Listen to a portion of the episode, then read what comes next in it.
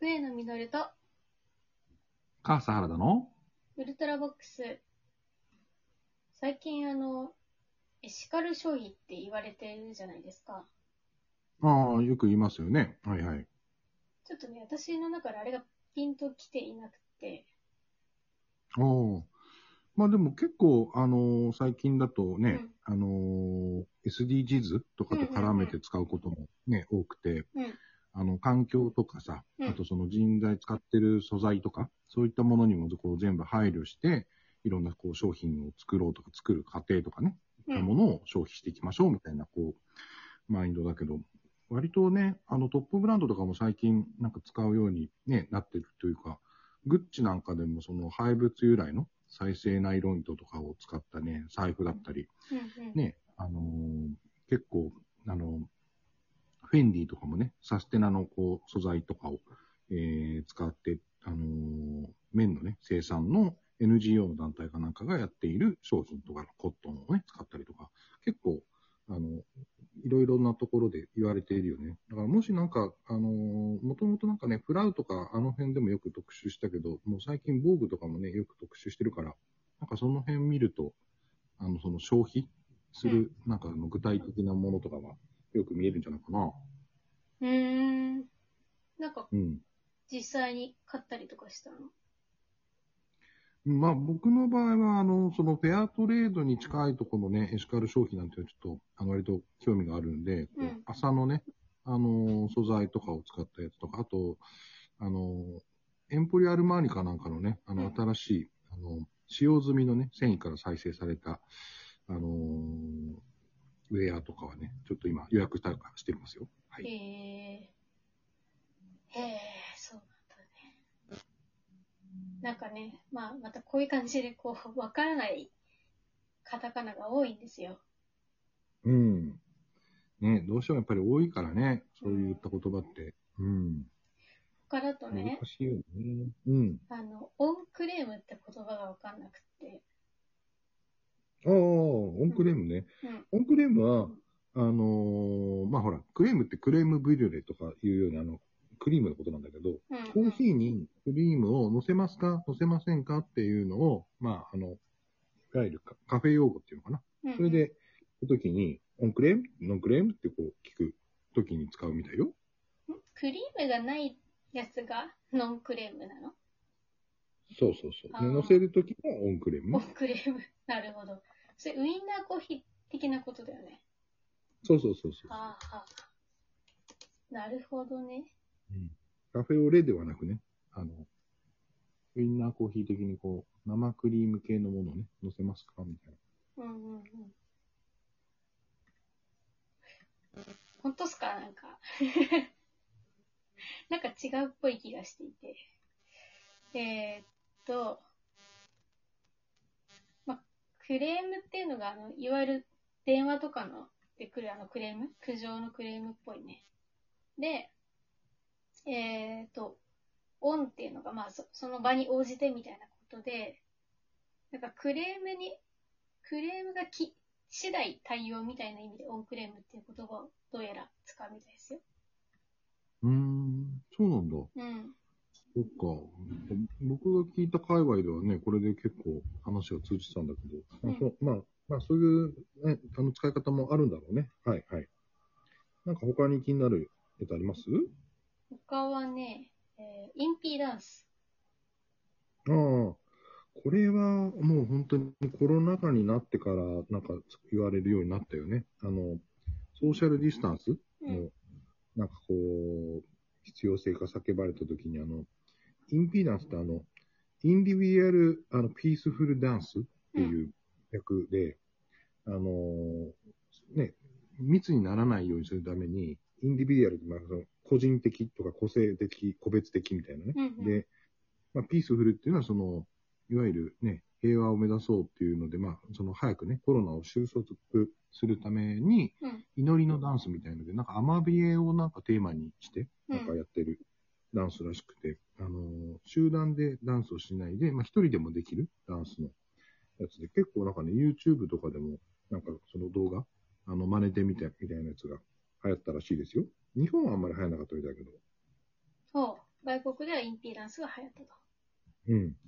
なるほど。インピーダンスとは、はい。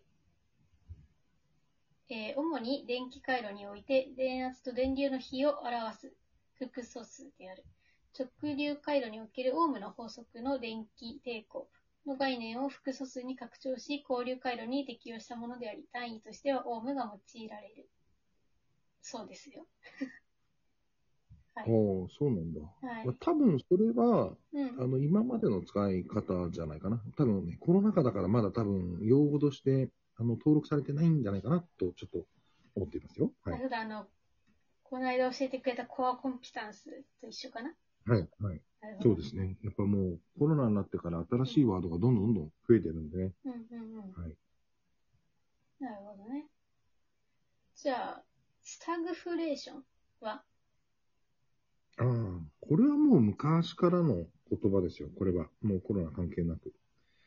あの、んスタッグみたいなので、あのね、し鹿とか、こう、なんだろう、野生動物うんみたいなので言うと、ヨーロッパの貴族が、まあ、使うその狩猟用語っていうのかな。うんうん。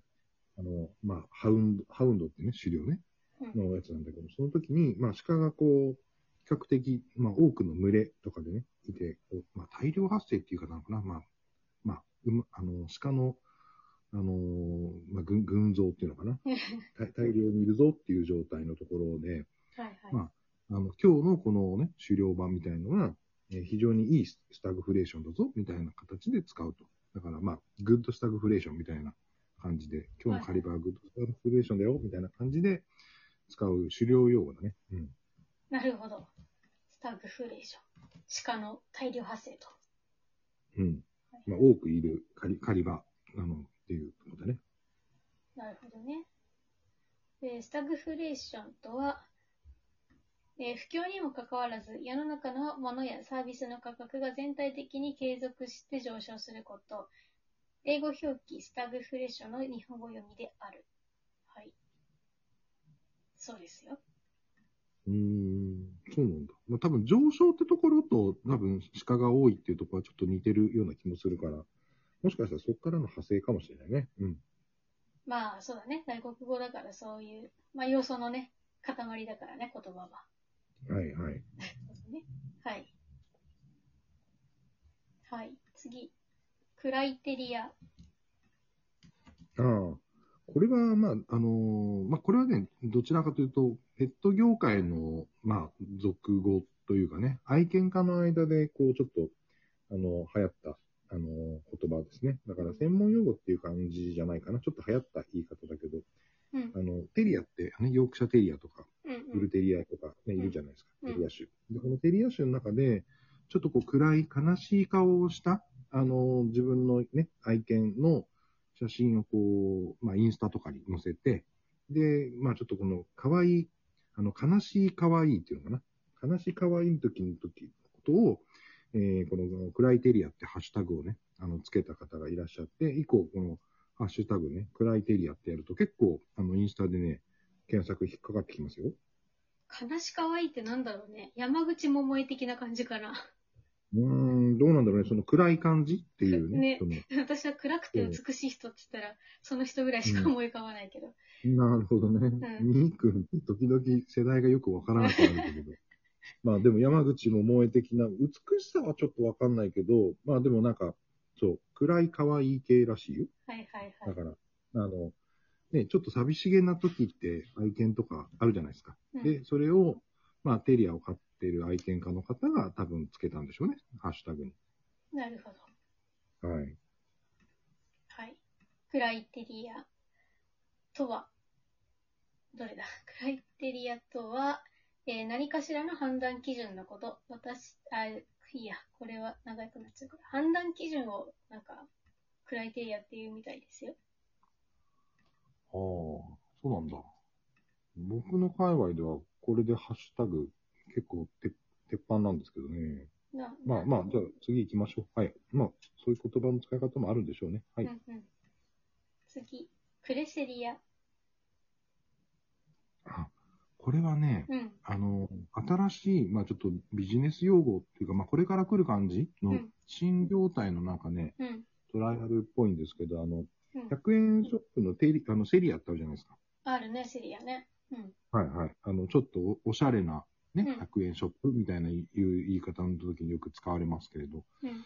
あのセリアが、まあちょっと今、あの、コロナとかもあって、その100円っていうその、金銭ね、うん。カフェのやり取りをできるだけ避けようっていうことで、全部クレジットカード決済、うん。非接触決済で、えーやろうというので、クレセリアっていうね、あのーショップを今試験導入してるみたいで、うん。東京にね、2店舗、うんそれから大阪になんかね、今度導入するとか、なんかそんな話を聞きましたよ。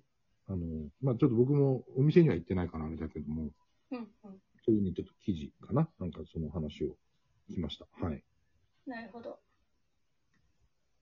はい。クレセリア、三日月ポケモン。クレセリアの羽を持って寝ると楽しい夢が見られるという三日月の化身と呼ばれている。まあ、つまりあれですね。こいつは、えー、ポケモンの名前でしたというところですね。はい。ああ、はい。なるほど。うん。そうなんだ。うん。いや、なんか僕の界隈ではね、なんか多分そういう話で、なんかね、最近のって聞いたんだけどなまあ、ちょっと、そろそろお時間になっちゃったんで、まあ、今回もおさらいできてよかったんじゃないですかね、原田さん。そうですね。はい。はい。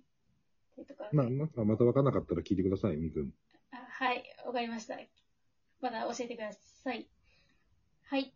というわけで、お相手は私、笛野実と、母さん、原田がお送りしました。それではまたウルトラボックスでお会いしましょう。